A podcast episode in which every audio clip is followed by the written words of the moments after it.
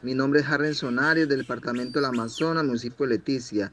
Hago artesanías manuales en palo sangre, chonta y balso. Tengo en la labor 20 años. Aprendí esto de mis abuelos. Tiempo de labor depende de la talla. Esta artesanía es única desde el Amazonas por la madera y calidad y hace parte de nuestra cultura e identidad como pueblos indígenas.